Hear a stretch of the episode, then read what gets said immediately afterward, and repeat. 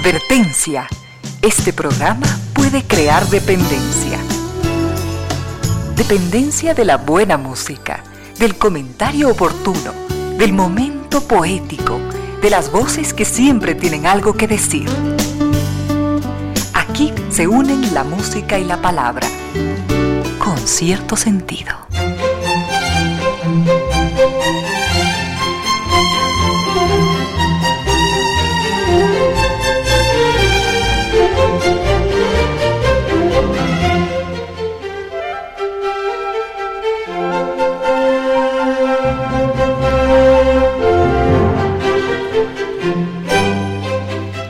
La tarde y 5 minutos, bienvenidas, bienvenidos, gracias por sintonizar Radio Suceso 101.7, gracias por compartir estas horas de música, comentarios y entrevistas. Y ojalá, ojalá al final de la jornada, como siempre, podamos imaginar con estos favores que la fantasía nos hace, podamos imaginar que hemos rendido real, justo y merecido, merecidísimo homenaje a la inteligencia, a la sensibilidad, a la autoestima, a la confianza, a la alegría de vivir y siempre, siempre a las ganas de luchar de todos, donde quiera que nos encontremos, a las ganas de luchar por una vida más digna en lo individual y en lo colectivo.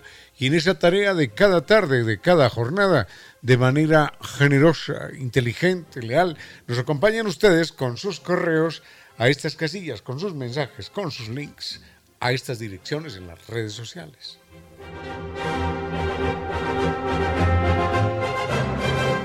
Nuestro correo electrónico es conciertosentidoecuador.gmail.com. En Facebook nos, siguen como Concierto Sentido Twitter, arroba Ramiro Díez. Y en Instagram, arroba Ramiro Díez Velázquez.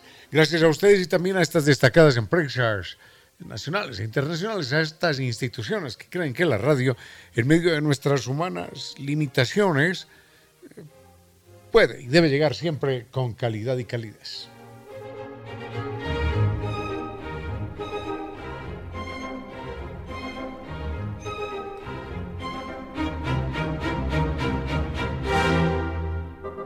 Recuerden que San Viturs, agencia de viajes, nuestros amigos, con la calidad, con el profesionalismo de siempre, nos va a llevar este 2022 a Turquía, Dubái Abu Dhabi con guía acompañante desde Quito, todo incluido, para saber lo que es recorrer el canal del Bósforo en un crucero extraordinario, mientras recorremos también Estambul, la ciudad que se encuentra entre Europa y Asia.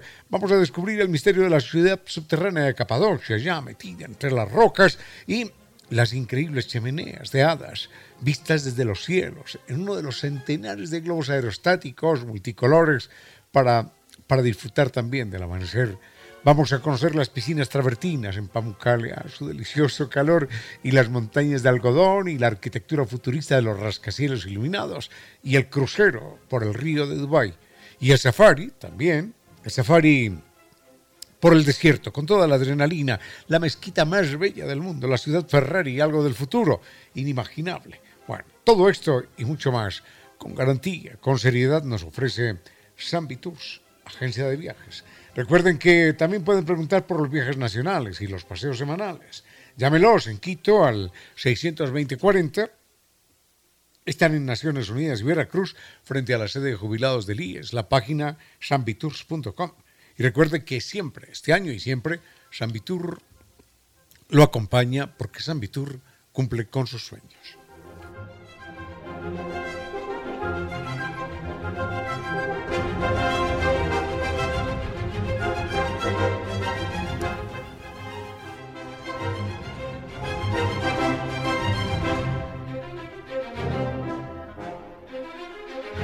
Recuerden, eh, Kibli Técnica puso fin con garantía de por vida a un problema que nunca antes tuvo solución. Es el problema de la humedad por capilaridad ascendente, no más paredes descascaradas, no más ambientes enfermizos, ni, ni propiedades desvalorizadas. La garantía es de por vida. Recuerde que, sí, puede gastar lo que quiera, el presupuesto nacional, si lo desea, en cemento, ladrillo, eh, albañiles, arena, pintura, todo lo que quiera, pero el problema volverá a aparecer la solución la tiene Kibli de Nueva Técnica. Es una solución científica con garantía de por vida. El mail ecuador.novatecnica.com, la página www.novatecnica.com, los teléfonos 098 2600588 y 098 81 85 798.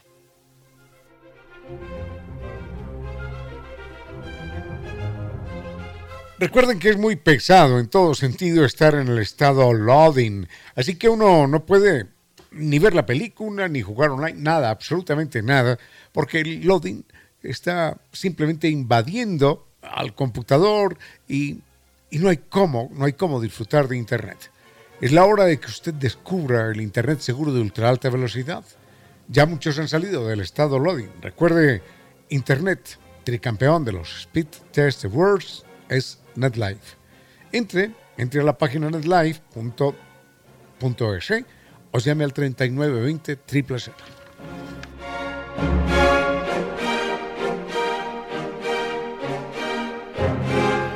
Tenemos mucho por compartir en esta tarde del 4, 4 de enero del año 2022. Eh, ¿Qué día es hoy? Martes, martes. Apenas empezando casi la semana, empezando el año.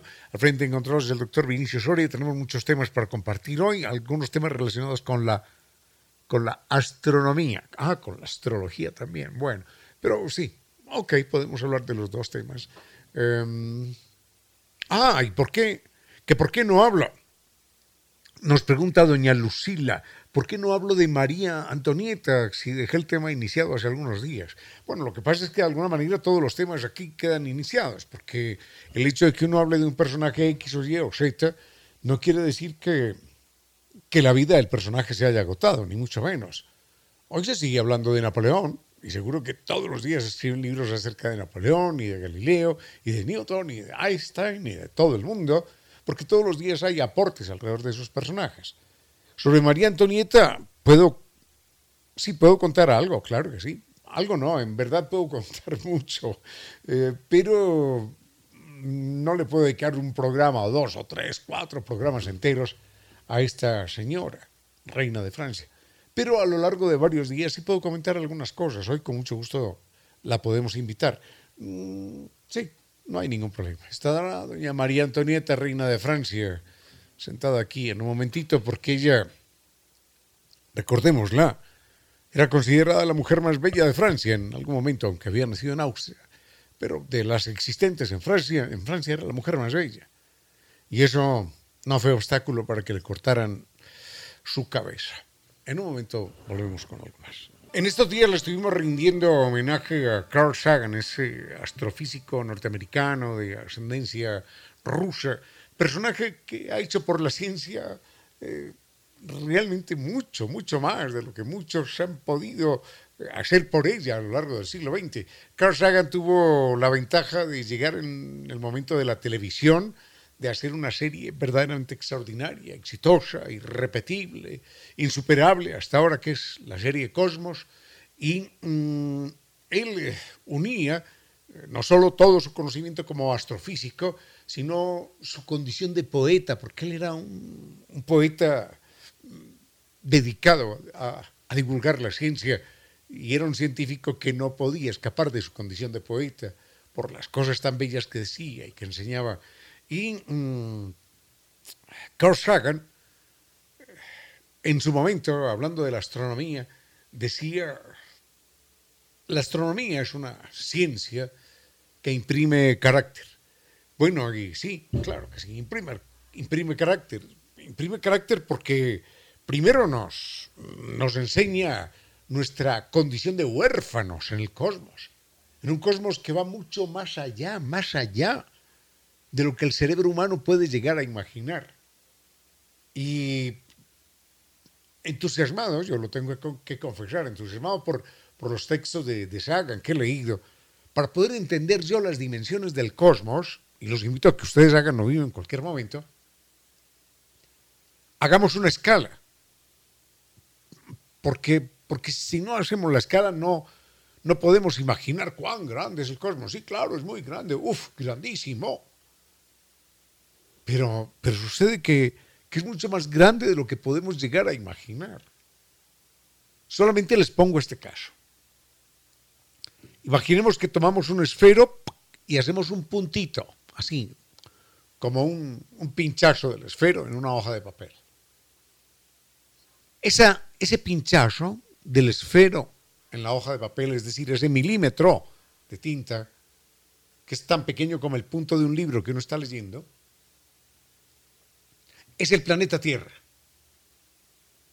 Entonces, si ese es el planeta Tierra, nosotros ya no existimos ahí. ¿Dónde? ¿Dónde estamos nosotros ahí? En alguna parte de ese, de ese puntito insignificante. ¿Y ese punto dónde está? Si nosotros hacemos la reducción de todo el cosmos en la misma proporción en la que hemos reducido el planeta Tierra a un milímetro y reducimos todo el cosmos, el cosmos conocido, ¿no? El universo conocido, entonces estaríamos, imaginemos que estamos en el centro, estamos en cualquier parte, pero estamos en el centro, estaríamos acá en Quito. Por el norte, ese cosmos llegaría hasta la ciudad de Bogotá, por el sur llegaría hasta la ciudad de Lima. Mil, mil quinientos kilómetros al lado y lado. Y mil quinientos kilómetros al oriente y mil quinientos kilómetros al occidente. Y mil quinientos kilómetros hacia arriba y 1500 kilómetros hacia abajo. Ese es el tamaño del planeta Tierra. Y allí, en ese punto insignificante, están todas, todas nuestras miserias, nuestras mezquindades, también nuestros sueños y nuestras esperanzas, ¿no? Enseguida vuelvo con esto con cierto sentido.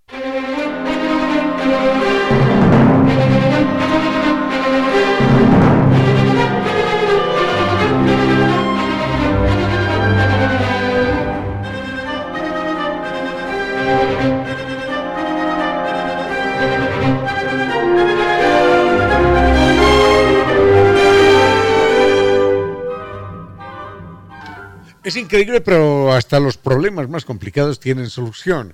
El problema de la humedad por capilaridad ascendente nunca, jamás en la historia de la humanidad, nunca, tuvo solución porque es un problema de orden científico que, que, estaba sin diagnosticar todavía. Nova Técnica hoy sabe que el problema es electroquímico y que no es cuestión de cemento, ladrillo, pintura, arena, albañiles, no, no, no, no es eso, sino que se trata de combatir con impulsos eléctricos la humedad por capilaridad ascendente, que deteriora paredes, que desvaloriza propiedades. Por eso, la, como la solución es científica, la garantía es de por vida. Así que conéctese con ellos. El mail es ecuador.novatecnica.com, la página www.novatecnica.com y los teléfonos 098 26 00588 y 098 81 85 798.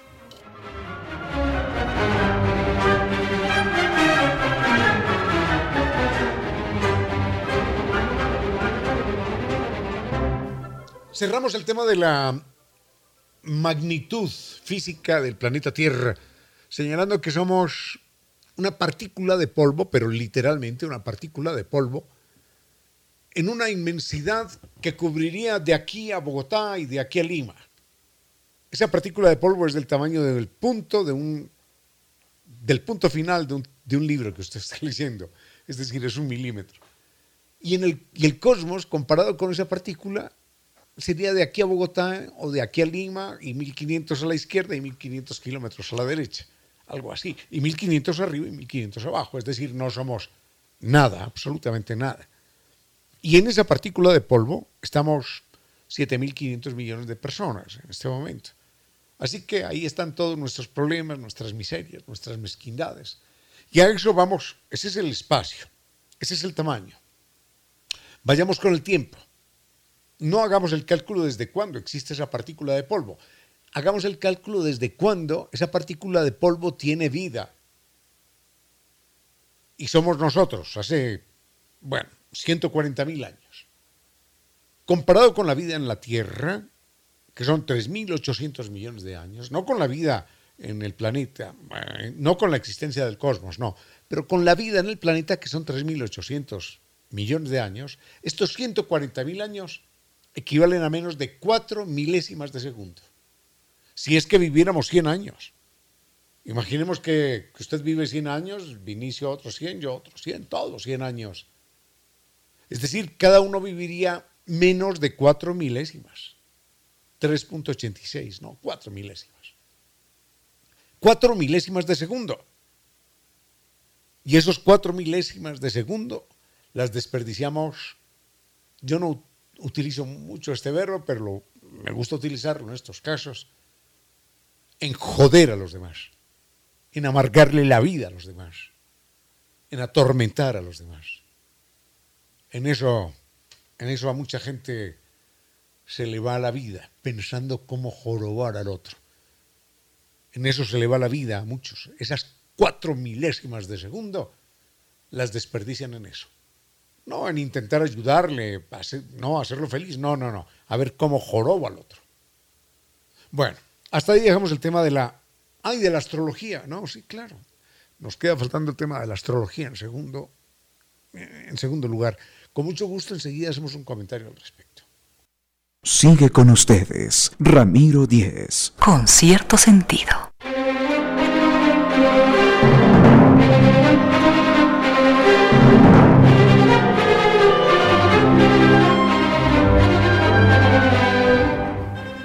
comentario muy breve acerca de la astrología con él, eh, porque mm, a veces me hacen preguntas al respecto y quisiera, quisiera darle una pequeña salida. Mm, la astrología es una, una tía abuela de la astronomía. Mm, la astrología es, se supone, eh, el arte, como la definen, el arte adivinatorio, adivinatoria de adivinatorio de, del destino, de las condiciones de la persona, de acuerdo con, con el lugar o con, con la fecha y la hora de nacimiento. Bueno, sobre esto vale la pena señalar que los astrólogos antiguos fueron, de hecho, los primeros astrónomos. Y eh, sucede lo siguiente, eran personajes dedicados a mirar el cielo y descubrieron que en medio de ese universo lleno de maravillas, de luces inexplicables, había, por lo pronto, había una sucesión, había una regularidad. Y era que en tal época del año aparecía tal cosa, en otra época del año aparecía otra lucecita, otra estrella, otra configuración distinta que parecía una osa, o, que, una osa no, que parecía un cangrejo, que parecía un escorpión, cualquier cosa de esas. Entonces, sucede que los astrólogos fueron haciendo coincidencias y dijeron, ajá, ve, cada vez que aparece aquella estrella es porque se inicia una época de mucho calor. Y era verdad. Aparecía la estrella Canis y empezaba el verano. De ahí viene la expresión un calor canicular de la estrella Canis. Entonces aparecía la otra constelación por aquí o por allá. Dicen, eso parece, parece un escorpión, ¿no? Y coincide con, ah, coincide, coincide con la llegada del, del río Nilo, con la creciente del río Nilo, o con la presencia de aquellas mariposas que nunca vienen, cualquier cosa de esas. Entonces empezaron a, conectar lo que veían en el cielo con los acontecimientos terrenos. Entonces la gente terminó por señalar esto, por deducir erráticamente esto. Si, hombre, si esta persona es capaz de predecir lo que va a pasar con el río Nilo, si es capaz de predecir lo que va a suceder con el clima en los próximos 10 días, si es capaz de anunciar que van a pasar por aquí las mariposas, hay mariposas que son migrantes en Europa, aquí también en América, si, va, si saben lo que va a suceder aquí en la tierra y en el cielo, con razón tienen que saber lo que nos va a suceder a los humanos. Entonces, obviamente, derivó aquello de, de una disciplina de observación y de relación de un fenómeno cósmico con fenómenos terrenos, derivó en la creencia de que sí, de que la astrología definía nuestra vida y nuestro futuro. Sé que hay algunas personas, seguro que muy lindas, muy queridas personas, que creen en la astrología. pero enseguida los tengo que bajar de esa nube porque hay razones suficientes, suficientes para no creer en ellas. Enseguida, enseguida lo vemos.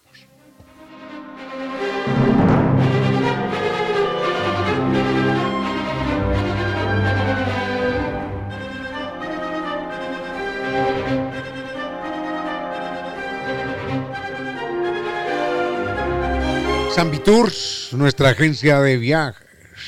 Sambitours, nuestros amigos con su calidad y profesionalismo nos invitan en este año a un viaje inolvidable por Dubái, por Turquía, por Abu Dhabi, con guía acompañante desde Quito, por supuesto.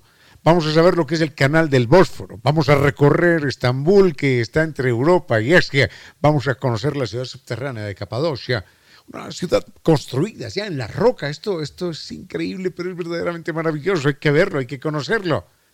Y, vamos a ver lo que se llaman las, las chimeneas de hadas. Desde un globo aerostático, uno de los centenares de globos aerostáticos que se levantan inclusive antes de que el sol aparezca, para poder ver el amanecer. Este es un espectáculo único, que nadie, nadie, si puede darse el gusto, nadie debería perdérselo. Lo mismo que ay, el calorcito acariciante de las piscinas travertinas en Pamukkale, las montañas de algodón, los rascacielos iluminados, futuristas, el crucero por el río Dubái, el, el, safari lleno de adrenalina por el desierto, la mezquita más bella del mundo, la ciudad Ferrari, todo esto con la seriedad de Tours, con la garantía. Recuerde que puede preguntar también por los viajes nacionales, que también los tienen por los, por los paseos semanales. Llámenlos al 620-40. Recuerde Naciones Unidas y Veracruz frente a la sede de jubilados del IES. La página es ambitours.com. En este año y siempre Ambitours cumple con sus sueños porque Ambitours lo ha cumplido. Con cierto sentido.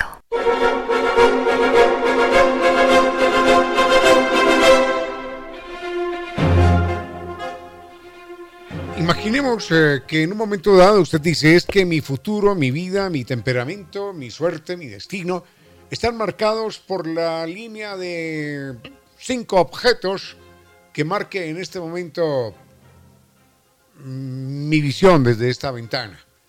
Entonces, miro por la ventana y veo aquí un, un automóvil que está pasando, tomo la foto, el automóvil queda ahí quieto, paralizado, más atrás va un señor con una canasta, moviéndose en una dirección. Después aparece un poquitito más al fondo un bicicletero, moviéndose en dirección opuesta. Enseguida un colibrí volando hacia arriba. Y al final veo una nube. Entonces digo, ajá, esos cinco objetos, eh, el auto, la abuelita, el bicicletero, lo que fuere, el, el colibrí, la nube, me conforman una balanza, lo cual significa que soy muy, muy equilibrado. O que para perder el equilibrio falta muy poco porque me tocan una balanza y ya, ya pierdo el control. Entonces soy de signo Libra, por ejemplo. Oh, eso me forma los cuernos de un toro, así que soy violento como un toro. Mm, bueno. Entonces, sucede que eso que usted ve ahí, un segundo más tarde ha cambiado. Lo que usted vio con esa foto, un segundo más tarde cambió.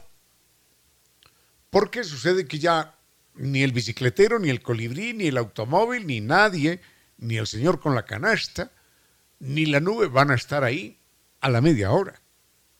Bueno, pero no solo eso,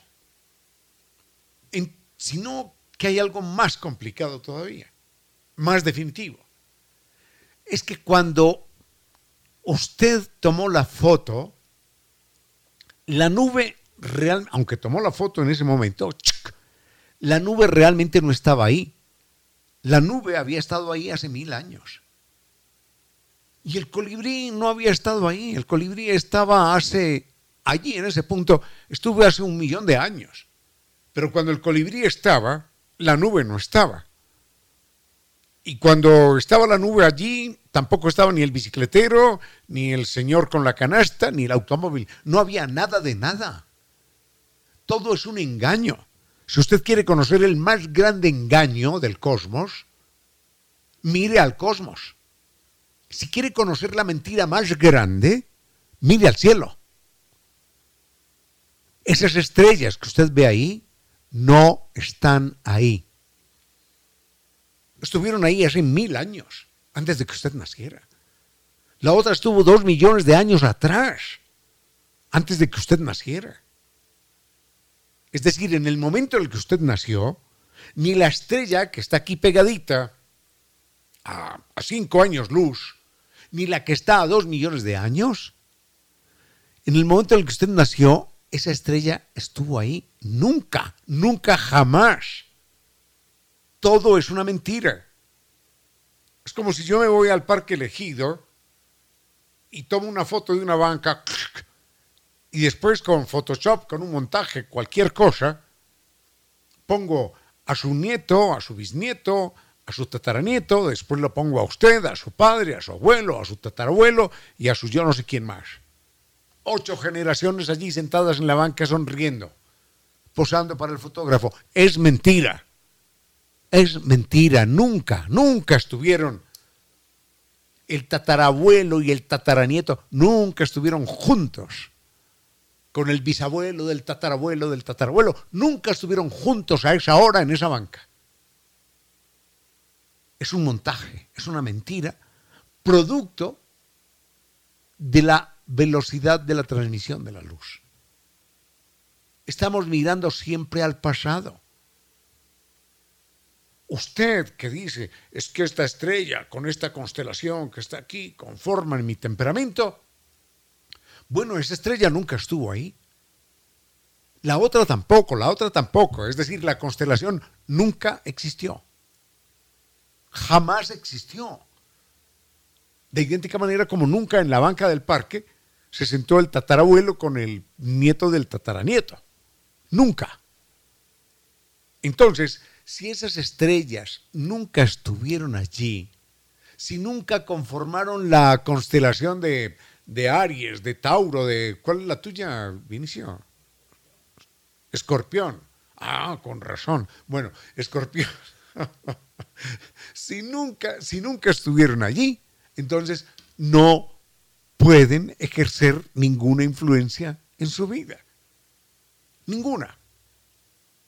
Si hoy al desayuno Napoleón Bonaparte no le dio a usted el desayuno, no le preparó el desayuno, entonces usted no puede decir que el desayuno que le dio Napoleón Bonaparte esta mañana mm, le cayó muy bien o que lo afectó o que le dio energía. No puede decir eso porque Napoleón Bonaparte nunca le dio el desayuno a usted esta mañana.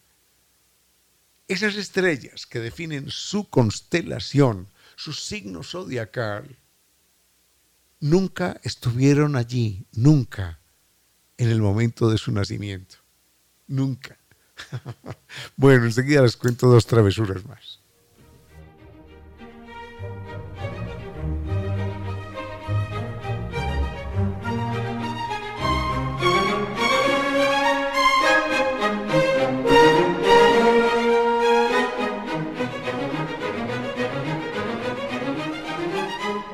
Vinicio dice que lo que expliqué quedó un poco confuso. Claro, es que los nacidos bajo nuestro signo, cuando intentamos explicar a, los nacidos bajo el signo de, de Vinicio, nos confundimos un poco. Bueno, no, ahora sí, en serio, recuerden que, hay momentos en esta vida ah, para disfrutar gastronómicamente. Y esa, esa experiencia la propone el restaurante Casa Gangotena, con una opción perfecta, exquisita, con ese concepto de cocina mestiza. Visítelos directamente en su precioso restaurante o desde la comodidad de su casa, ordene a través de la página casagangotena.com o comuníquese directamente con el 097 999 Sigue con ustedes, Ramiro Díez. Con cierto sentido.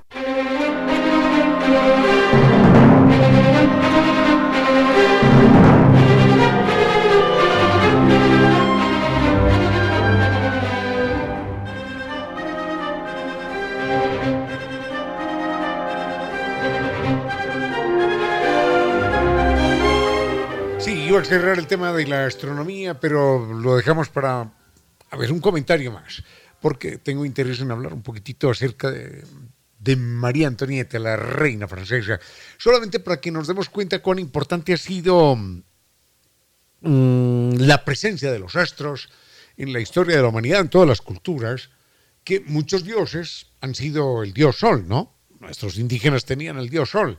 Los mitraístas en, en Roma, antes de que llegaran los cristianos, tenían al dios Mitra, el dios Mitra era el dios Sol.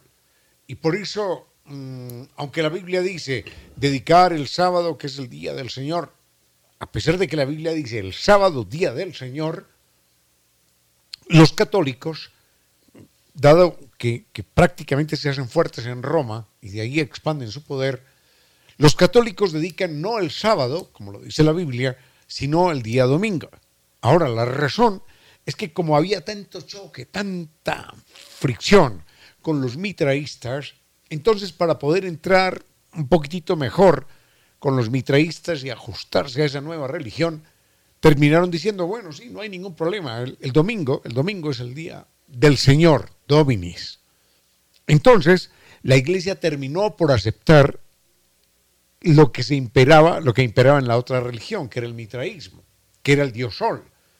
Y por eso toma el día domingo. Pero no solo eso, sino que a partir del contacto con los mitraístas, los pintores cristianos, católicos, empiezan a dibujar a Dios y a los santos con una aureola, como un sol, alrededor de la cabeza.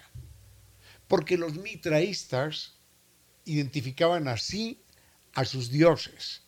Estaban tocados, estaban nimbados, su espíritu, su cabeza estaba rodeada del dios Sol, del dios Mitra.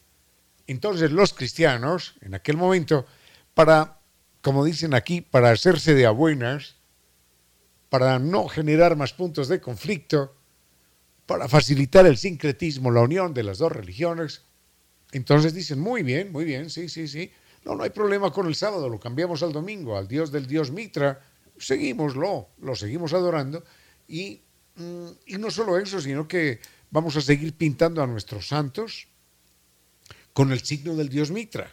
Entonces a todos les colocan la aureola, que no se da en las otras vertientes de las otras religiones, pero sí en la católica.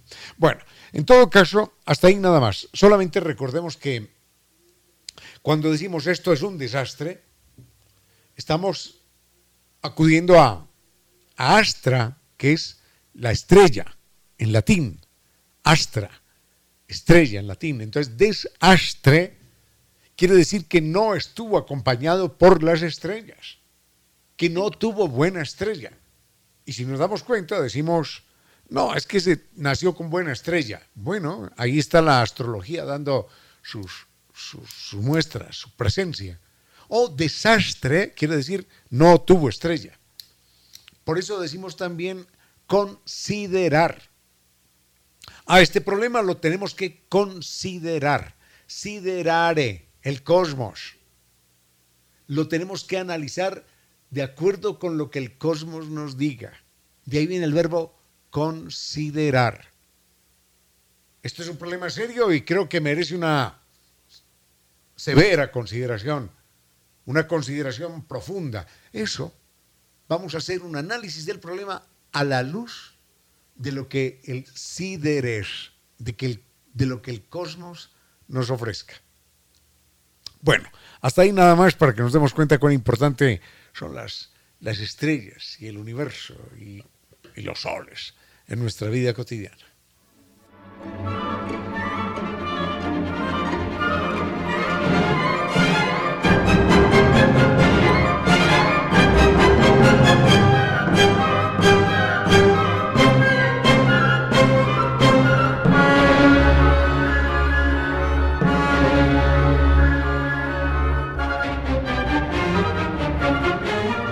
Se acabó el problema de la humedad por capilaridad ascendente. Recuerden que Nova Técnica soluciona ese problema, así lo soluciona de por vida y con garantía, con garantía de por vida, garantizado absolutamente, valga la redundancia, porque la solución es científica. Recuerde su mail, ecuador.novatecnica.com. La página www.novatecnica.com. No más paredes descascaradas, no más propiedades desvalorizadas. Teléfono 098 2600588 y 098 81 85 798. Sigue con ustedes, Ramiro Díez. Con cierto sentido.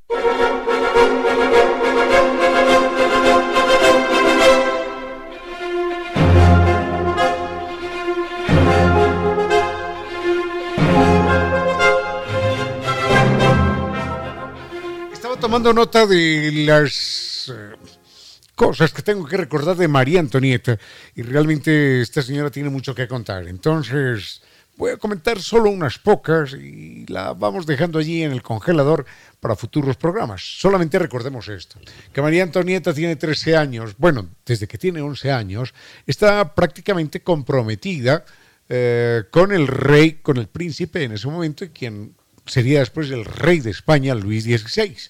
Entonces, eran matrimonios convenidos. ¿Qué pasa, doctor Soria? ¿Alguna observación? Ah, hombre, sí, perfecto, muchas gracias, muchas gracias. Lo que pasa es que les aclaro, les aclaro las intimidades del programa. No sé por qué yo suelo hablar siempre con los ojos cerrados. Quizás para no ver lo que estoy diciendo. No, en serio, suelo hablar con los ojos cerrados. Eh, como para concentrarme mejor en lo que estoy diciendo.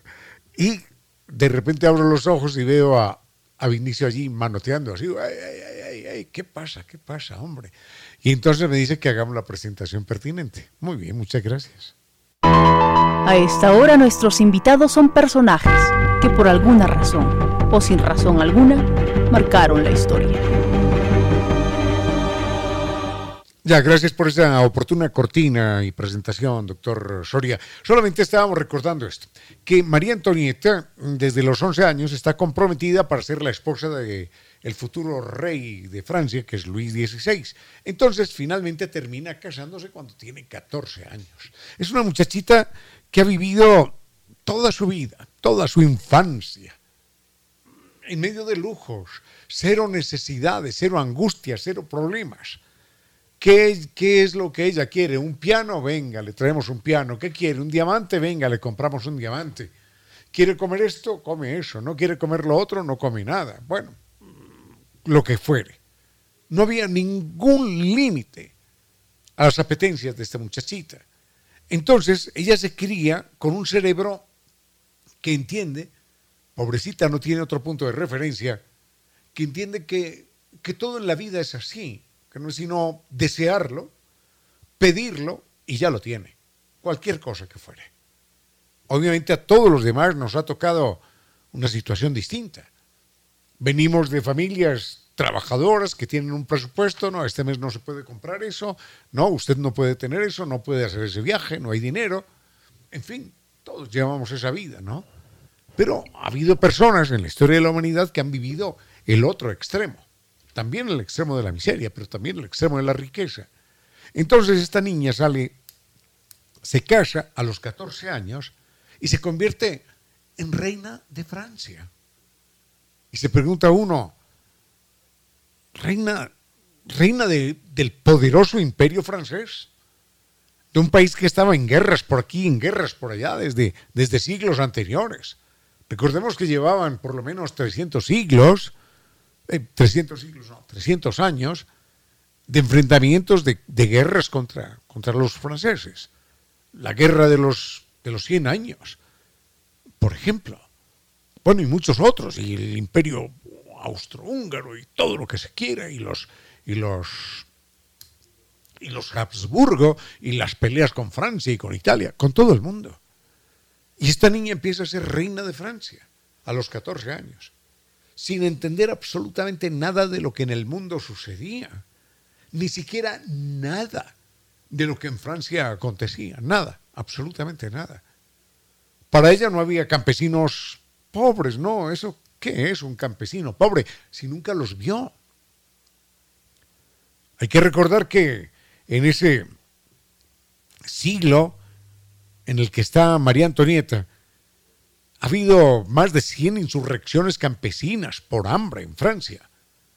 Y entonces uno dice, pero caramba, más de 100 insurrecciones, no, perdón, más de 100, no, más de 70 insurrecciones campesinas. Es decir, casi una cada año. 70 o más insurrecciones campesinas por hambre. Y ese país lo llega a gobernar una niña de 14 años, María Antonieta.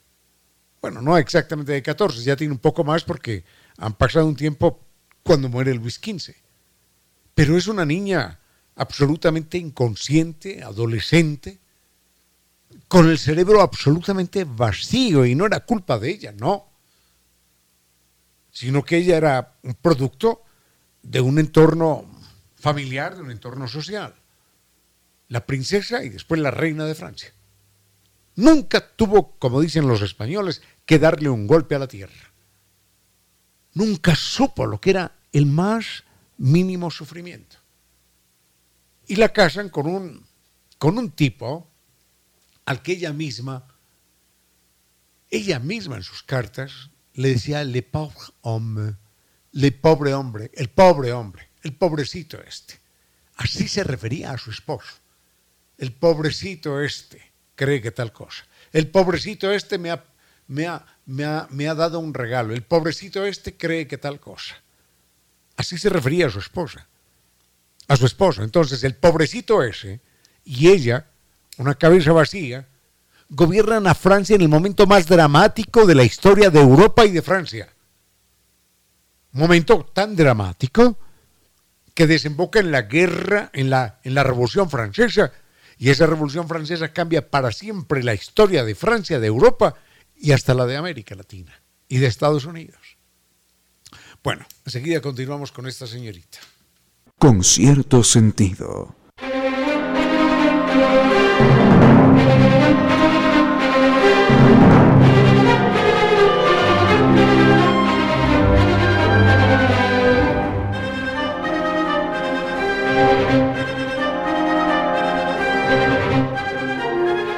Imaginemos que a cualquiera de nosotros nos pone a dirigir una nación, una nación sudamericana.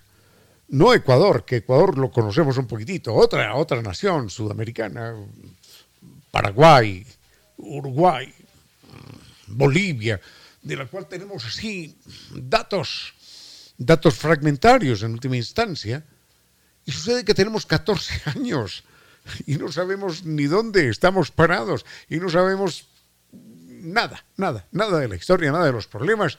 Y llegan y nos encierran en una burbuja de cristal donde todo es lujo, donde todo es comodidad, donde uno mueve el dedo y, tiene todos los, los placeres y los, y los gustos y los caprichos resueltos. Bueno, eso le pasó a María Antonieta.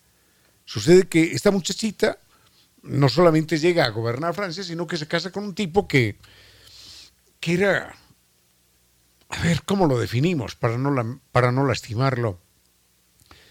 Que era el complemento perfecto de María Antonieta. Era un hombre que toda su vida estaba acostumbrado a llevar diarios. ¿Y saben, por ejemplo, qué escribía en su diario como rey de Francia? ¿Qué escribía? Tenemos problemas con Inglaterra, vamos a solucionar este problema con Austria, vamos a organizar el problema campesino para que tengan más comida. No, no, no. En su diario personal escribía, hoy me he purgado por tercera vez en los últimos días. Vaya, pues. Qué cosa tan trascendental, tan importante. ¿A quién se le ocurre escribir en su diario personal del rey de Francia que, que está tomando un purgante para aliviarse de cualquier cosa? Menos mal que no describe los efectos del purgante, ¿no? Pero esos eran los reyes de Francia. Y en medio de una nación no idílica, no era Disneylandia, aquello no 70 sublevaciones campesinas con muertos en los últimos 100 años, por hambre.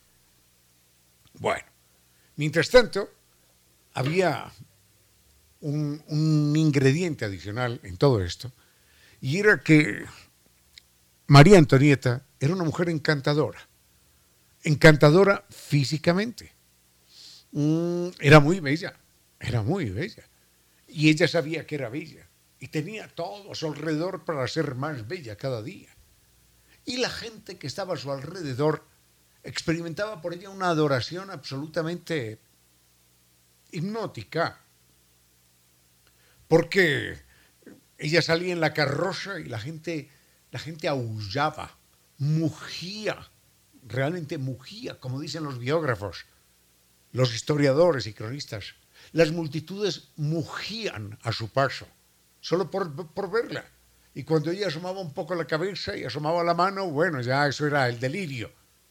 Normalmente no la veían porque iba encerrada en su carroza, pero a veces, oh, qué generosa la diosa, sacaba la mano, asomaba la cabeza y ya la gente quedaba derrumbada, sin necesidad de más durante muchos días, porque vieron a, a la reina María Antonieta. Y esta mujer nunca, nunca hizo nada, nunca entendió el mundo en el que se movía. Y todo, todos los días de su vida, cuando se mira el diario de ella, que también llevaba un diario, pero no tan organizado como el de su esposo, se encuentra uno un cerebro vacío, absolutamente vacío. Enseguida vamos a acompañar a María Antonieta en un día, en un día de su vida, para ver de qué manera, de qué manera transcurría las primeras horas de su jornada.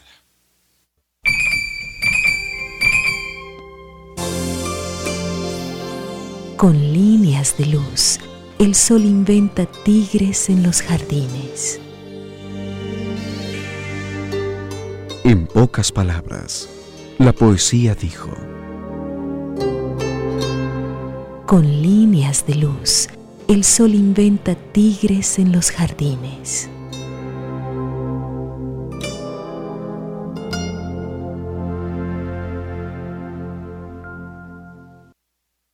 con cierto sentido.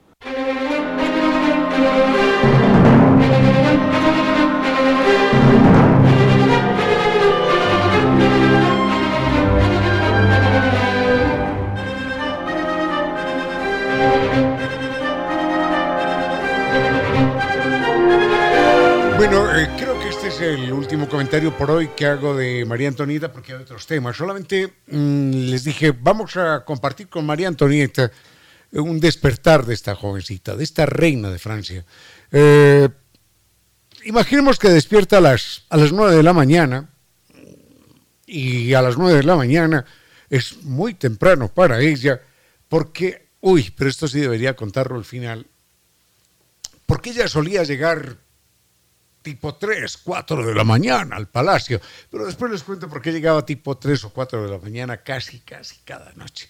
Pero bueno, imaginemos que se despertó un día a las 8 de la mañana y entonces ella, pilín, pilín, lo primero que hace es eh, tocar una campana, eso significa autorización al, al ama de llaves para que entre a su habitación haciendo las venias respectivas. Y el ama de llaves entra, por supuesto ya lo tiene todo preparado, con camisas, con faldas, con toallas, con enaguas, eh, con todo lo necesario para que ella se asee un poco, no, no, no acostumbraban bañarse como nosotros, ¿no? La ducha, el baño, no, estas cosas, ¿no? Pero sí restregar su cuerpo un poquitito con, con alguna toallita perfumada. Ese era, ese era el aseo matutino. Después de que la, la señorita esta dejaba a la reina ya calzada, vestida, en fin, jiji, jaja, se, se, cubría el cuerpo con algún perfume, entraba en reemplazo del ama de llaves, entraba la costurera. Entonces, la costurera entraba con una colección de vestidos, digamos, 30 vestidos, 40 vestidos, pero claro, en miniatura, ¿no?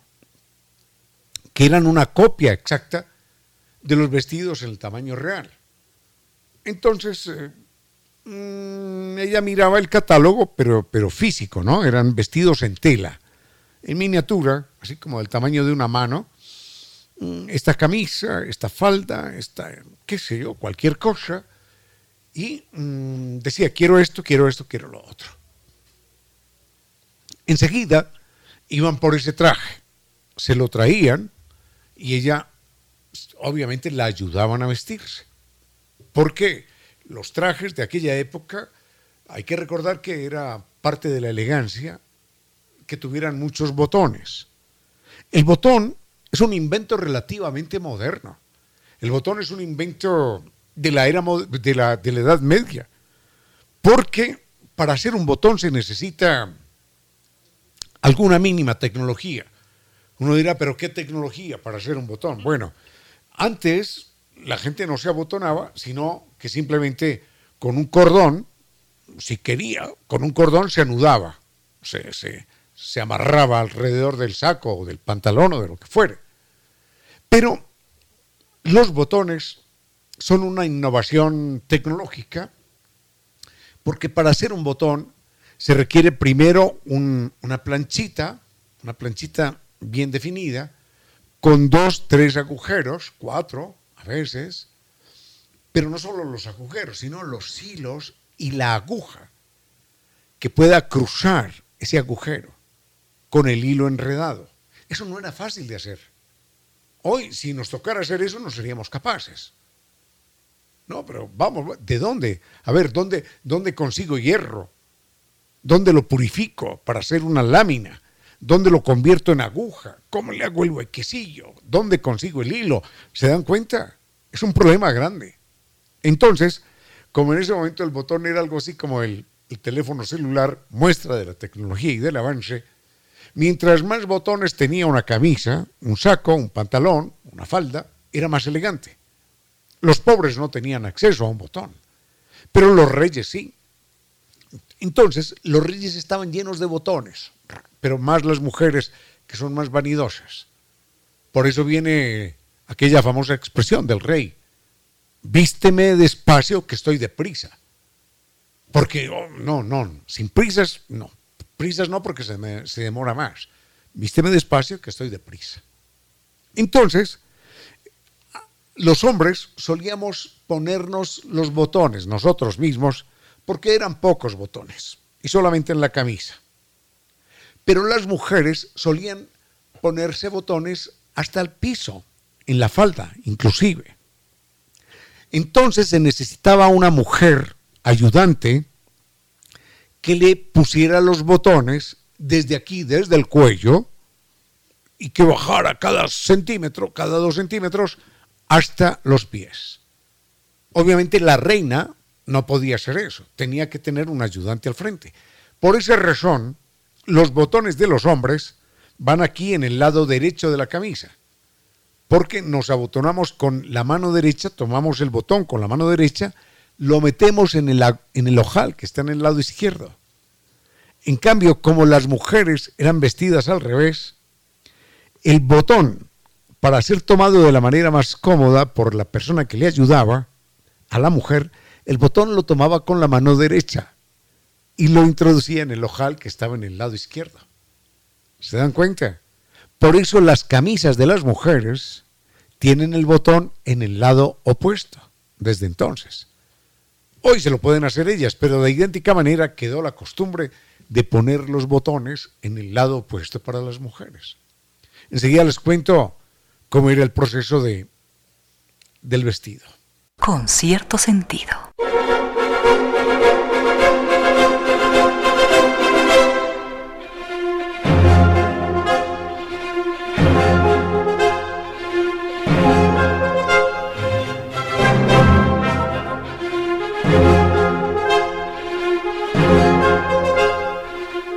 Labor de mm, selección del traje de María Antonieta era tan complicado, tan ceremonial, que, por ejemplo, mm, si a ella le gustaba un color de un traje, o de una camisa, o de una, o de una blusa, o de una falda, entonces ese color no se podía repetir, porque la norma en la reina, en la reina María Antonieta, en los reyes, era que no podía repetir ropa, no, no podía si se ponía hoy una camisa de color perla, esa camisa pasaba al olvido. Yo no sé qué hacían con ella. No sé, no sé. Pero ella no podía volver a repetir ropa, porque era norma. Ahora, si hoy se ponía una camisa de color perla y dentro de una semana quería ponerse otra vez una camisa o una blusa de color perla, entonces obligatoriamente el modelo tenía que ser diferente, distinto, para que se notara que no, que, no era la misma camisa, la misma blusa. O si le gustaba no el color, pero sí el modelo. Decía, no, es que me gusta el modelo de esta camisa o de esta falda. Entonces, obligatoriamente, si lo quería repetir el modelo, tenía que repetirlo en color distinto, para que no quedara duda de que no era la misma ropa que se había puesto 15 días atrás o un mes atrás. Era una vida tan frívola, tan absolutamente vacía, que la persona de más influencia en la corte, en la corte francesa, no era el ministro de guerra, no era el ministro de finanzas, no era el ministro de asuntos agrícolas, nada. Ningún ministro. La persona de más peso, de más importancia, de más ascendencia y respeto en la corte francesa, era la modista, la encargada de, de diseñar, la encargada de elegir los colores, los trajes, los modelos de los de, de, la señorita, de la señora María Antonieta. Creo que dejamos a María Antonieta ahí, volveremos con ella en cualquier otro momento, porque hay un personaje muy lindo del que, del que quiero hablar y por el que me está preguntando, don, don Eduardo, otra vez. Bueno, don Eduardo nos está preguntando. Muchas gracias. Con cierto sentido.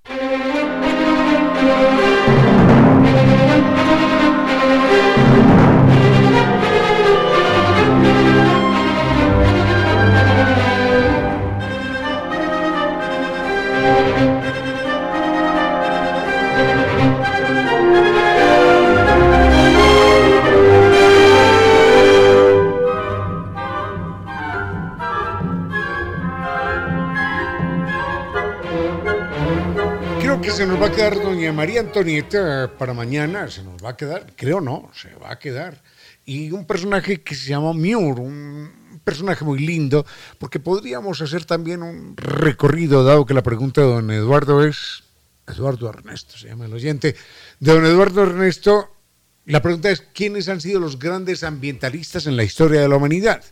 De carácter histórico, ¿no? No, no nos referimos ahora a, Greenpeace ni a la chica noruega, no, no.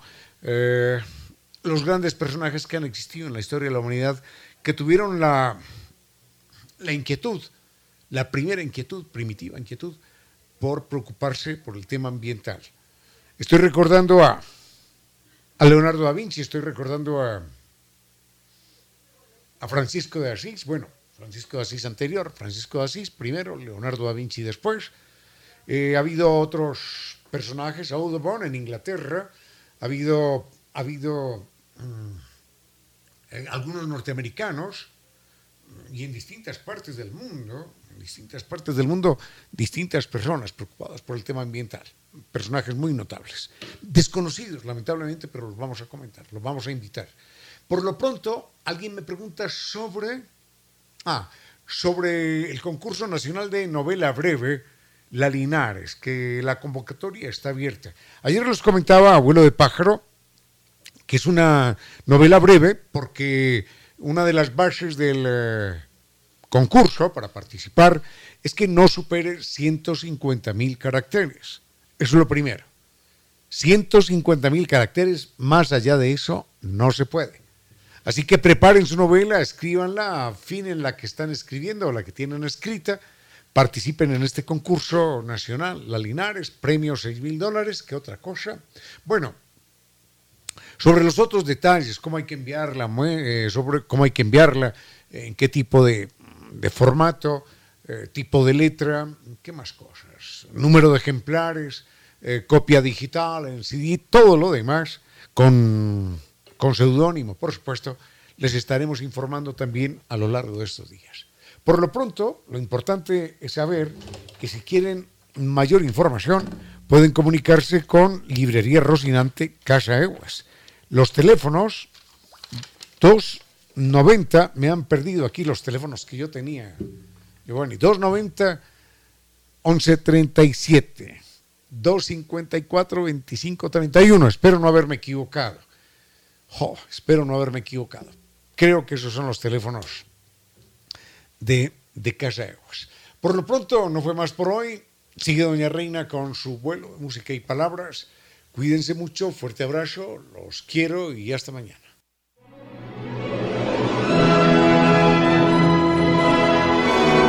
Y ahora bienvenidos todos a un vuelo de música y palabra.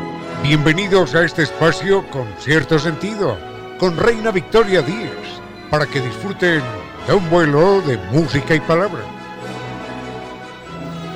5 de la tarde y me gustaría saber, queridos amigos, ahora que estamos a punto de empezar este vuelo de música y palabra con cierto sentido, ¿desde dónde nos escuchan? Escríbanos a través de redes sociales, Facebook con cierto sentido, Twitter arroba Reina Victoria DZ e Instagram arroba Reina Victoria 10. El doctor Córdoba en controles, allí al frente, listo para entregarnos una estupenda selección musical. Con cierto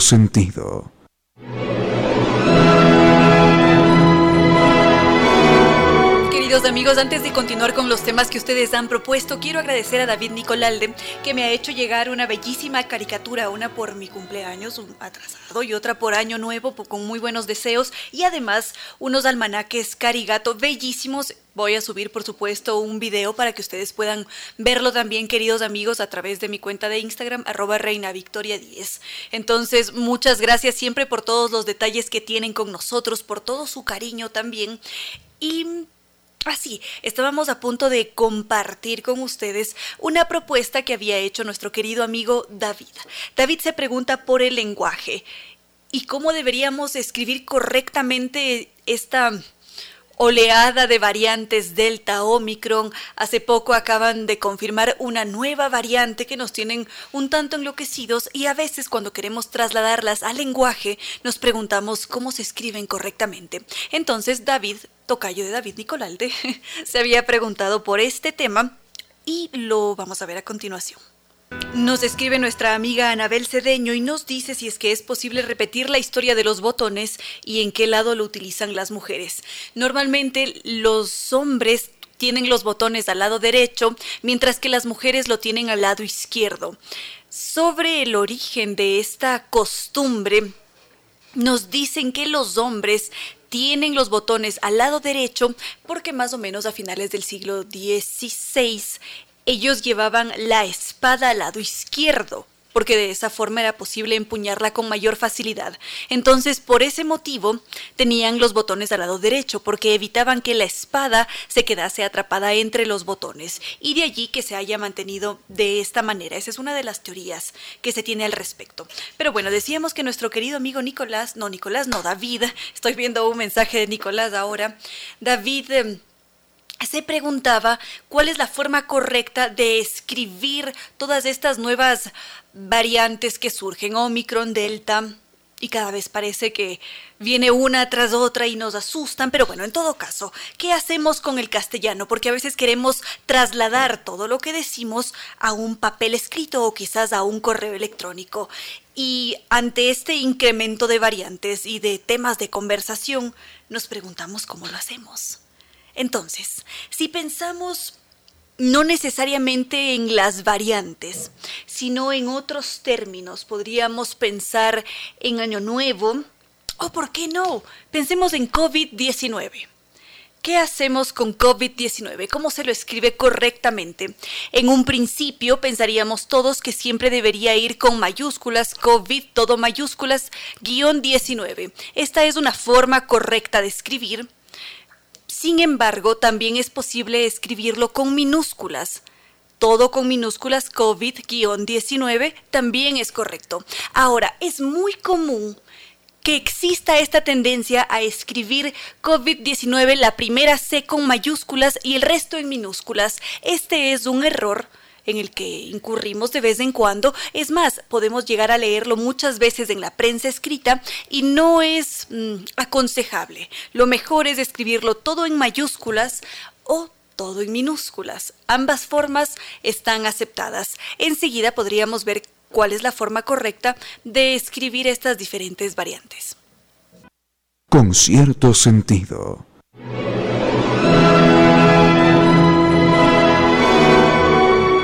Recibimos mensajes de Javier Herrera, quien se encuentra trasladándose desde Atahualpa hacia Quito. Qué alegría que puedan estar en sintonía a lo largo de su trayecto. También nos escribía Patricio Villamar, nuestra queridísima amiga Paola Acosta. Y estábamos centrados en el lenguaje. Nos preguntábamos cómo escribir correctamente ciertas palabras, ciertos términos, sobre todo ahora que se habla tanto sobre la pandemia y, sus diferentes variantes. Entonces, habíamos visto el uso correcto de COVID-19 en la forma escrita. Por otra parte, nos preguntaba David por Omicron y Delta. Entonces, ¿cómo deberíamos escribirlas? Hasta ahora se recomienda siempre mantenerlas en minúsculas, a no ser que vayan al inicio de una oración.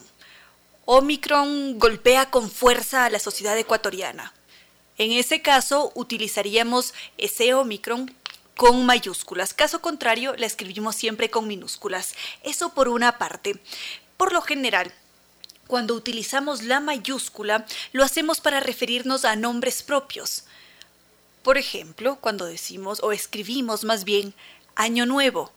Feliz Año Nuevo. Ese feliz va en minúsculas y año, la A va en mayúsculas, nuevo, la N va en mayúsculas también cada vez que nos referimos a un nombre propio se mantiene la mayúscula. Podríamos pensar también en Navidad o quizás en la Diablada de Píllaro.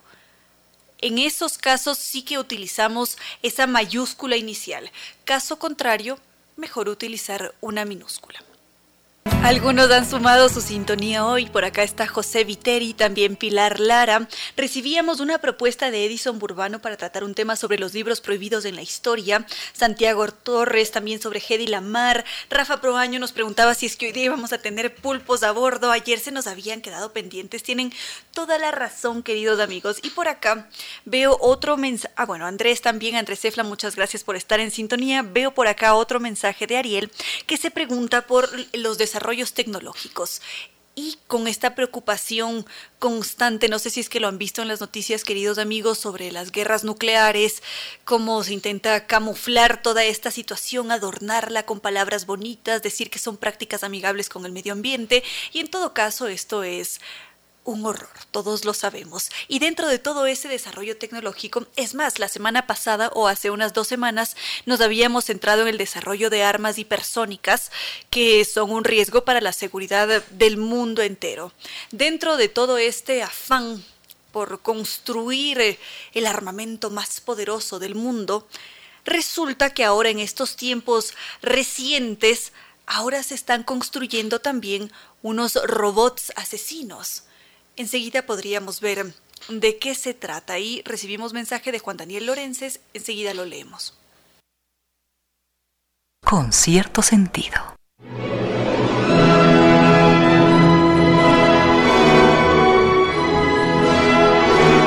Fabricio Rivera nos escribe desde Madrid, España, y nos pregunta si es que es posible invitar a Julio Verne. Por supuesto que sí, de mil amores, su obra es extraordinaria.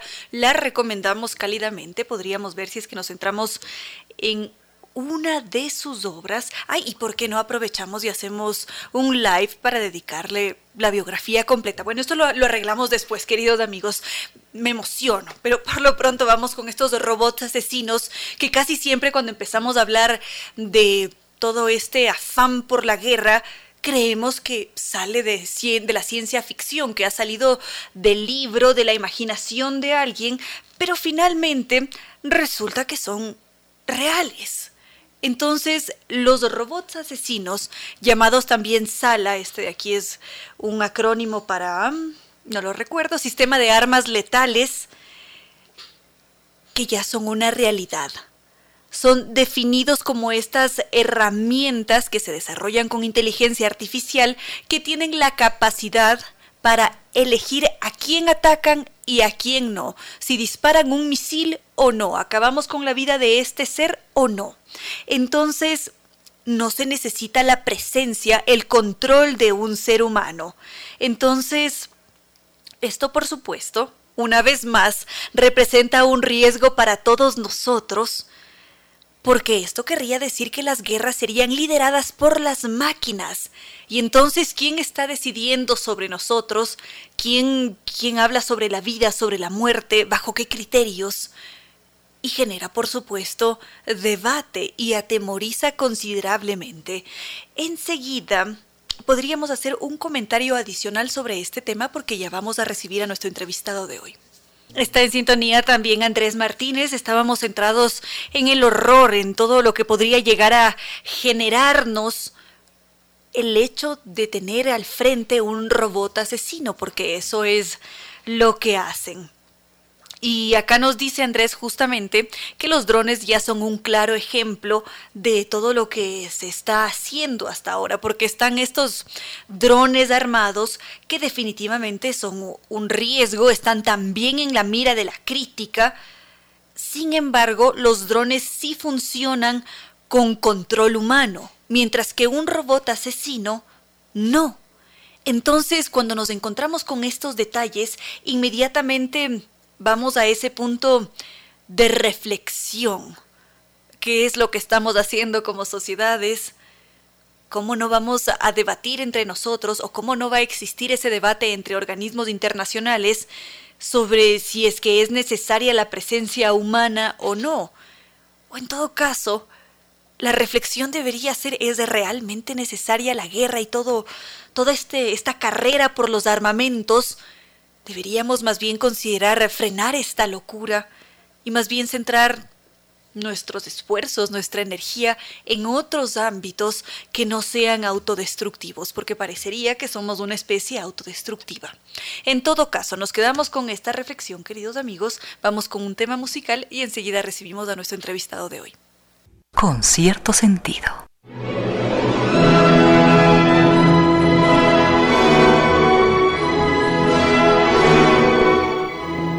Amigos, sabemos todos cuán importante es contar con diversos espacios que abran las puertas al fomento de las artes, a la cultura, porque sabemos todos que esas diferentes actividades, las distintas expresiones, nos enriquecen, nos transforman y por supuesto aportan a las sociedades. Y en la ciudad de Quito somos muy afortunados porque estamos a muy pocos días de que se abran las puertas de un espacio que a mí me llevaría a pensar por su nombre, la caja blanca, en un espacio en donde puede fluir la imaginación y quizás llenarse de color, de vida, o no, o mantenerse así en blanco.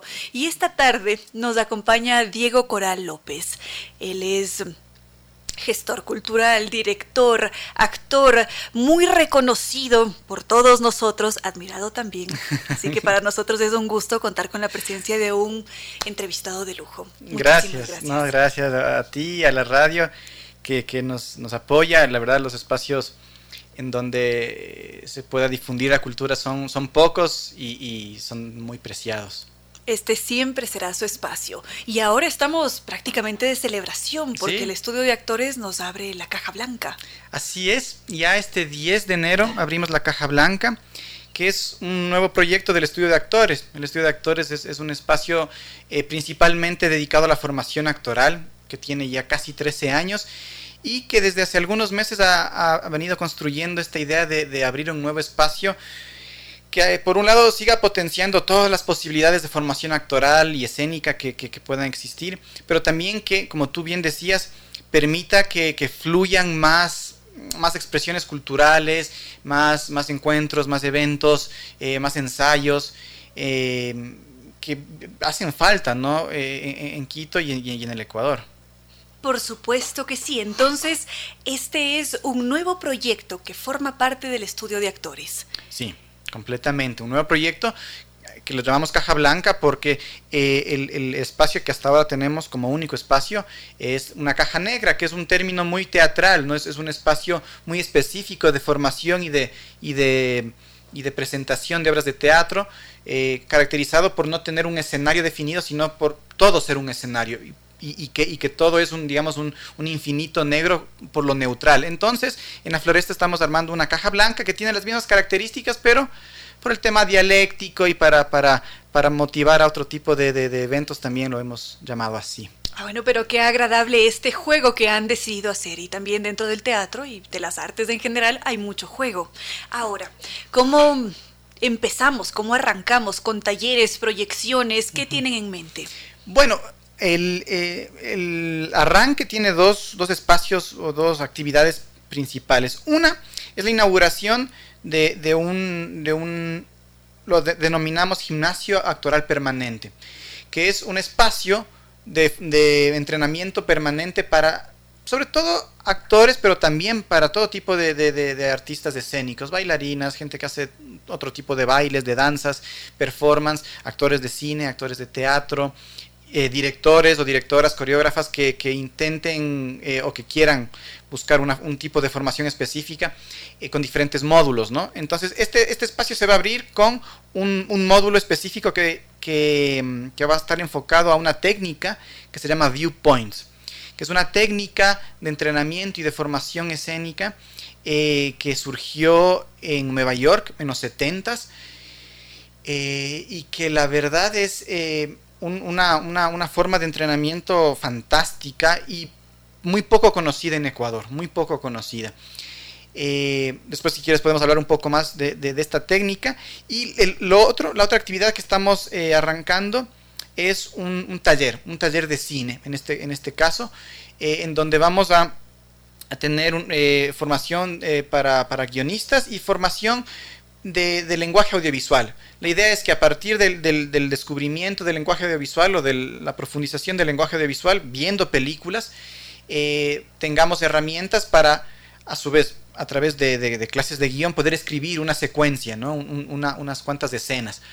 Y la temática específica de este taller va a ser el cine dentro del cine. Entonces son películas que tratan sobre cómo se hicieron ciertas películas, para ir también generando este juego de, cómo construir una, historia audiovisual a partir de algo que ya está hecho. Entonces, esa es la invitación. Bueno, esto es muy agradable. Y estos dos talleres, nos dice Diego Coral, que están abiertos a todo público. A todo público, la verdad. El taller de Viewpoints eh, por ser tan específico, podría parecer que es dirigido para gente que ya tiene cierta experiencia, pero no, porque eso esa es una de las cosas maravillosas de la técnica Viewpoints, que, que no está dirigido para, o sea, que no intenta profesionalizar, o sea, no es una cosa de, que, implica un virtuosismo técnico, gimnástico, eh, sino que está abierto para todos los cuerpos, ¿sí? para todo tipo de experiencia. Entonces, eh, en efecto, todo el mundo puede entrar evidentemente quien más está interesado, uno pensaría que es la gente que está ya ligada al, arte, al, teatro, a la danza, ¿no? Y el otro taller, el taller de, cine, efectivamente está pensado y, organizado para gente que, que quiere empezar a descubrir el lenguaje cinematográfico. Bueno, y quién sabe, quizás integrando cualquiera de los dos talleres, alguien termina por decantar por alguna de esas artes. Por supuesto, por supuesto. Ahora, ¿qué sucede en un taller de viewpoints? ¿Qué es exactamente? Podemos pensar, sí, en diferentes puntos de vista, pero... Suponte, suponte. Verás, sí, un poco va por ahí. Viewpoints es una técnica que, fue articulada inicialmente por una coreógrafa, bailarina y pedagoga eh, en Nueva York eh, que se llamaba Mary Overly. Y ella se hizo unas cuantas preguntas como bailarina y decía, más allá de cualquier entrenamiento y técnica o método, método de, entrenamiento, en este caso de danza, pero se expandió totalmente a todo arte escénico, es, ella se hizo la pregunta, eh, ¿qué conforma toda expresión escénica? ¿Cuáles son los elementos básicos de toda expresión escénica? Y comenzó a investigar, investigar, y se dio cuenta que hay seis elementos que atraviesan cualquier tipo de experiencia escénica, que son el espacio, el tiempo, la historia o la lógica, eh, la respuesta corporal a la sensación, eh, la forma, la forma, cualquier forma que sea, y la emoción.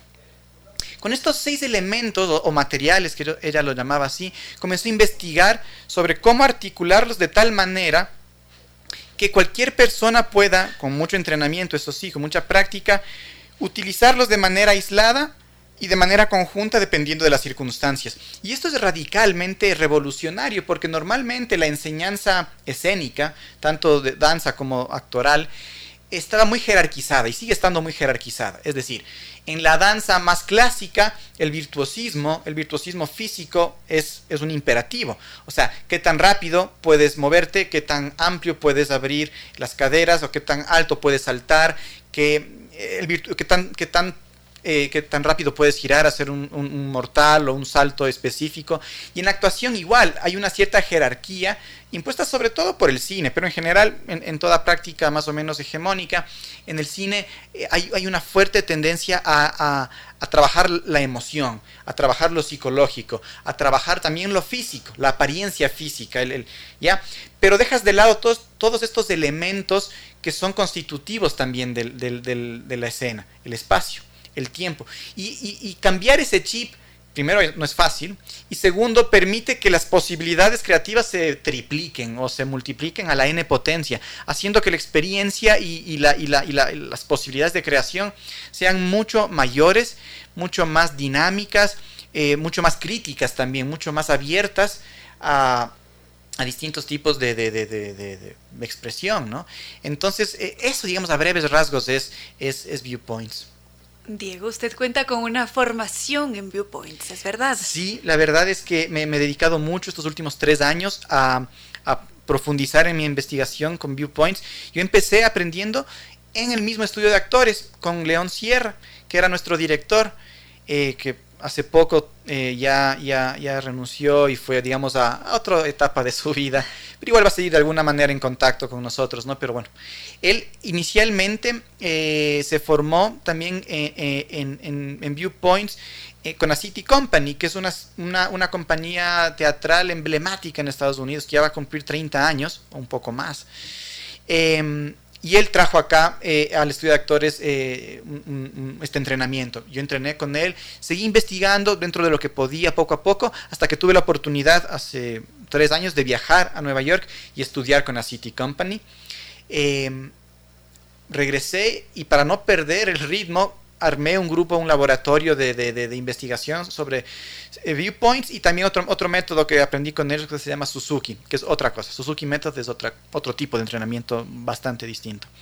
Entonces, eh, seguí investigando y una de las virtudes, por así decirlo, de las, digamos, cosas buenas del encierro y de la pandemia es que evidentemente las posibilidades de contacto y de, y, de, y de, entrenar o de estudiar o de contactarse en general con, la gente alrededor del mundo se facilitaron por Zoom. Entonces comenzaron a surgir muchísimos talleres especializados en viewpoints. Como ya tenía una experiencia, comencé a poder ingresar a talleres avanzados de viewpoints. Y ahora mismo estoy en un taller ya no de, práctica de viewpoints, sino de la pedagogía de viewpoints. Entonces, sí, he podido meterme de cabeza en ello y, mi, idea es poder ofrecerlo lo más pronto posible a la mayor cantidad de gente posible. Y esto quiere decir que usted va a ser el maestro de este taller de viewpoints. yo voy a dar este taller, yo voy a dar, sí, sí, sí, voy a liderarlo. Muy bien esto. Es decir, que será toda una experiencia. Antes de continuar con los talleres, ya con los detalles para poder inscribirnos, ¿cuál ha sido el impacto que ha tenido el aprendizaje de Viewpoints en su vida, tanto actoral como la vida, la vida misma, la vida común y corriente. Es una gran, gran pregunta la tuya, gran pregunta, porque de eso se trata, ¿no? Uno entrena para primero aplicarlo a la práctica, a la, práctica, en este caso actoral mía, o a la práctica dancística de quien lo tome. Pero también, y esa es una de las cosas para mí fundamentales del arte, que esa práctica y esa reflexión y ese entrenamiento eh, tiene que tiene que verse también en la vida, ¿no? En, el comportamiento de alguna manera. Personalmente, a ver, a nivel profesional, Viewpoints, eh, al, provocarme esta especie de desjerarquización de la que te hablaba, en donde ya no había esta, esta presión por trabajar un elemento de una manera tan, tan eh, eh, densa, o tan, sí, densa, me permitió relajarme más a la hora de actuar me permite disfrutar mucho más, muchísimo más, y me permite saber cosas, entender cosas y ejecutar cosas como que todo lo que haga, en la medida en la que lo hago conscientemente para un objetivo dado, ¿no es cierto?, que es lo que un actor hace, está bien. Porque el problema de la actuación regularmente en un tipo de formación más o menos convencional es que hay, hay muchos momentos en donde tú piensas que estás haciendo lo mal, o peor aún, en donde piensas que no estás haciendo nada, en donde piensas que no lo estás logrando. Y eso es terriblemente frustrante y es antitécnico en el sentido de que si es que tú piensas que no lo estás haciendo, en efecto estás transmitiendo una negación. Y eso, eso lo ve la cámara, eso lo captura la cámara o el espectador. Entonces al tú saber que Si es que estás concentrado y totalmente consciente de lo que estás haciendo, lo que sea que suceda y lo que sea que estés haciendo, está bien. Y eso es un alivio profesionalmente hablando. ¿sí? No es fácil llegar a eso, porque es un entrenamiento muy complejo psicofísico, es un, es un entrenamiento mental, por así decirlo, y evidentemente eh, físico, ¿no? Em, y eso, como te digo, me ha permitido estar mucho más relajado, disfrutar mucho más y entender otros conceptos eh, u otros caminos hacia un tipo de libertad. ¿sí? Y eso supongo yo que, resuena en la vida cotidiana, ¿no? Em, cuando tú desjerarquizas algo de tu práctica profesional, y si tu práctica profesional abarca mucho de tu vida, el resto de tu vida también se va desjerarquizando. ¿Cachas?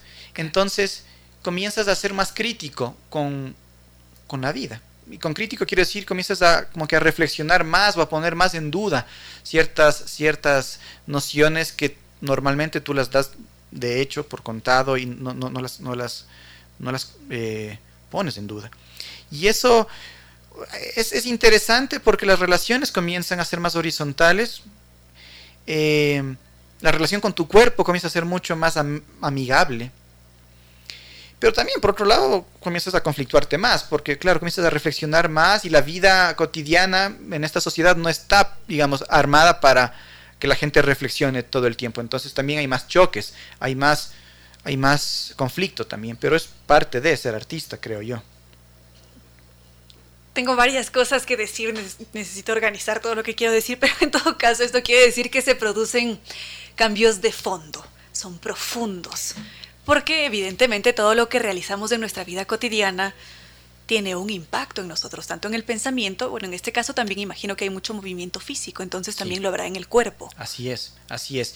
Sí, sí, eh, hay, hay, un cambio, hay un cambio. Claro que eso también depende de, de, ti, porque tú puedes tomar un taller de dos años y, y no permitirte eh, el, el, el, deponer ciertos prejuicios. O, hay, en general, los procesos de aprendizaje tienden a generar mucha resistencia. Eh, más aún cuando trastocan o intentan trastocar ciertos elementos convencionales que de alguna manera te constituyen.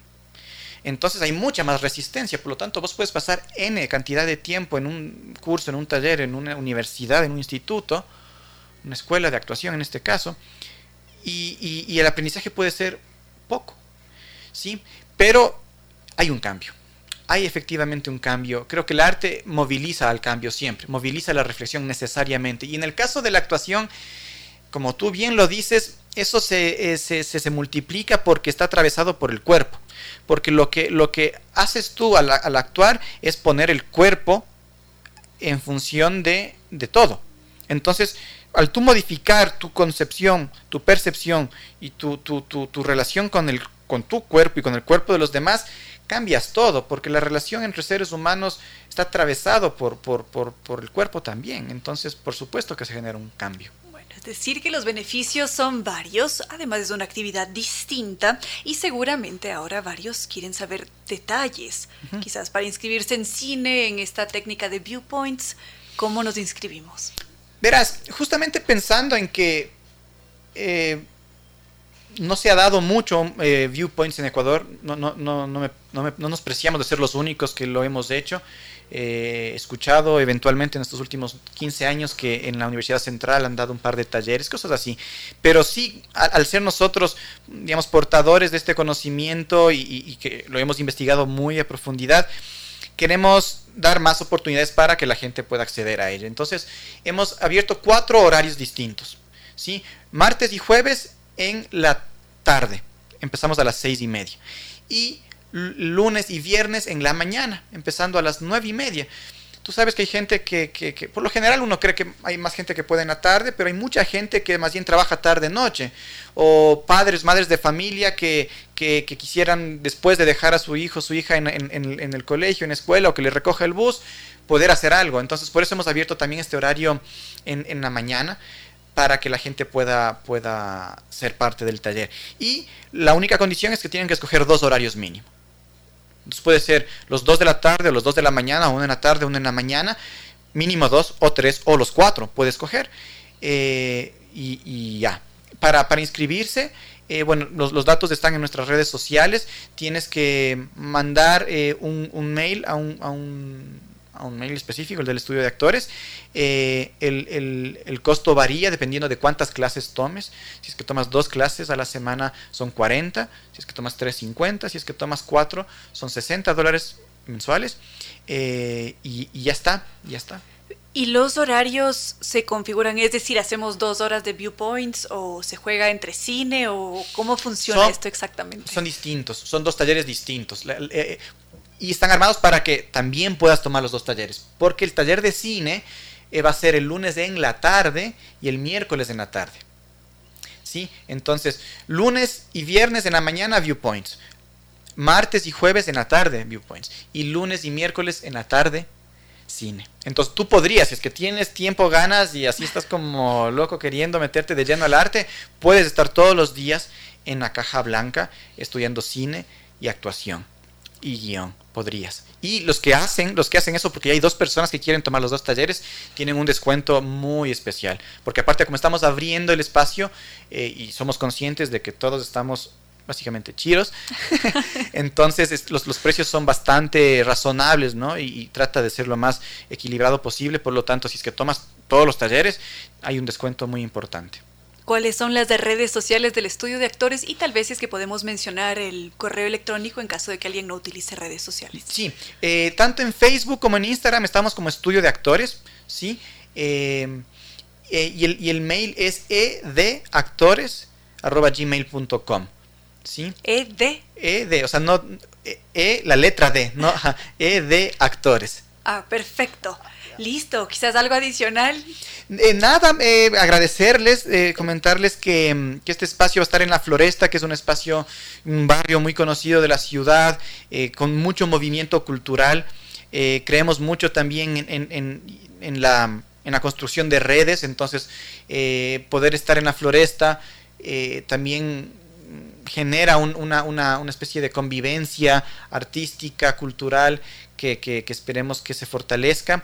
Y nada, específicamente invitarles eh, a que nos hagan cualquier tipo de pregunta eh, sobre cualquiera de los dos talleres eh, y, que, y que por favor nos sigan en nuestras redes y si no, ir a disfrutar esas diferentes obras que ustedes suelen presentar. Muchísimas gracias por hacernos acuerdo de eso. Nosotros en, el centro histórico, nuestra, en nuestro espacio La Caja Negra, que es el espacio emblemático, ya tenemos 12 años como estudio de actores de ahí, presentamos obras de teatro muy regularmente. Eh, montadas por nosotros, por nuestra compañía de actores, o también de eh, obras de, de, de grupos eh, de otras partes, ¿no? En febrero ya, a finales de enero, ya se, se, estrena o se reestrena una obra del colectivo Gato Relato, que es una obra de danza teatro que se llama Goldfish. Y a finales de marzo se estrena una obra de la cantera del estudio de actores basada en hojas de hierba de Walt Whitman que se llama, que se llama, acabé de olvidarme, ya los nervios hicieron que me olvide. Sí, en todo caso son dos obras de teatro que están, van a estar a partir de enero hasta marzo. Eh, también les invitamos en el Centro Histórico Manabí y Benalcázar. Bueno, entonces tenemos ya los datos a inscribirse y disfrutar del arte. Muchísimas gracias, Diego Coral, por haber estado en este espacio. A ti, muchísimas gracias.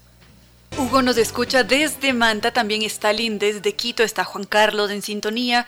Muchísimas gracias a todos por haber compartido este vuelo de música y palabra con cierto sentido. Hemos llegado ya al final de este programa. Ha sido un verdadero gusto poder compartir con ustedes este martes y Queremos agradecer, por supuesto, al doctor Giovanni Córdoba en Controles por la estupenda selección musical. Muchas gracias también a nuestros queridos auspiciantes como Zambi Tours, la agencia de viajes, siempre con la calidad y profesionalismo que los caracteriza, que ha conducido grupos por el mundo entero y que nos invitan este 2022 a vivir un viaje inolvidable por Turquía, Dubái Abu Dhabi con guía acompañante desde Quito y con todo incluido. Vamos a disfrutar de un crucero por el canal del Bósforo mientras recorremos la ciudad de Estambul que se encuentra entre Europa y Asia. También vamos a descubrir el misterio de la ciudad subterránea de Capadocia y si es que lo queremos, podemos admirar las impresionantes chimeneas de hadas desde los cielos al amanecer en globo aerostático. Como ya se los había dicho, queridos amigos, ese viaje, todos esos paisajes son verdaderamente extraordinarios. No podríamos olvidar a Pamukkale con esas piscinas travertinas. Es verdaderamente una experiencia que vale la pena vivir. Y también vamos a disfrutar de un safari por el desierto con mucha adrenalina, la visita a la mezquita más grande y bella del mundo, la ciudad Ferrari en Abu Dhabi, también van a hacer de este viaje una experiencia inolvidable. Estas y muchas sorpresas más con la garantía y seriedad que solo nos ofrece San Tours, agencia de viajes. Podemos preguntar por los viajes nacionales y paseos semanales. En Quito podemos llamar al 620-40 o visitarlos en las oficinas Avenida Naciones Unidas y Veracruz frente a la sede de jubilados del IES o el sitio web www.sanvitours.com. Recordemos este 2022 a cumplir nuestros sueños porque San Tours nos acompaña. También estuvo con nosotros Nova Técnica, Kibli de Nova Técnica, con sus diferentes dispositivos que son la solución garantizada y de por vida a cualquier problema de la humedad. Lo presentamos, ellos hacen el diagnóstico y listo, no más dolores de cabeza. Podemos visitar su página web www.novatecnica.com, los teléfonos 098 2600 588 o 098 81 85 798 o su correo electrónico ecuador.novatecnica.com. Y también, por supuesto, nos acompañó NetLife, el internet que nos dice que de repente todavía algunos de nosotros presentamos señales de estar en un estado loading, porque a veces jugamos videojuegos con el hermanito porque no es posible hacerlo online o quizás pasamos horas esperando a que vuelva el internet o los loadings invaden las pantallas. Entonces ha llegado ese momento de descubrir el internet seguro de ultra alta velocidad NetLife. Gracias a ellos muchos salieron del estado loading. Así que ¿por qué no cambiarse al internet tricampeón de los Speed Test Awards NetLife? Visitemos su página web www.netlife.es o llamar al 392-40. Nuevamente, queridos amigos, muchas gracias a todos por haber compartido este vuelo de música y palabra con cierto sentido. Mañana será un nuevo día y nos volveremos a encontrar a través del mismo dial a partir de las 3 de la tarde. No fue más por hoy, los queremos mucho y el miércoles nos volvemos a encontrar.